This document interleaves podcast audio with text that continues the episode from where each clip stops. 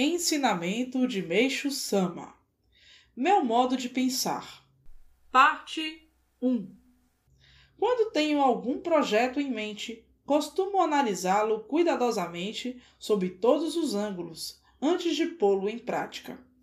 Mas a maioria das pessoas não tem paciência para esperar. Fica ansiosa para executar seu plano o mais rápido possível, confiando na sorte e esperando que tudo dê certo. Na prática, porém, as realizações nem sempre correm de maneira desejada, e o projeto muitas vezes acaba sendo mal sucedido. O perigo reside precisamente no fato de só se contar com o sucesso e não se pensar na possibilidade de fracasso. Eu, ao contrário, sempre penso desde o começo na eventualidade de um malogro e tomo as devidas precauções.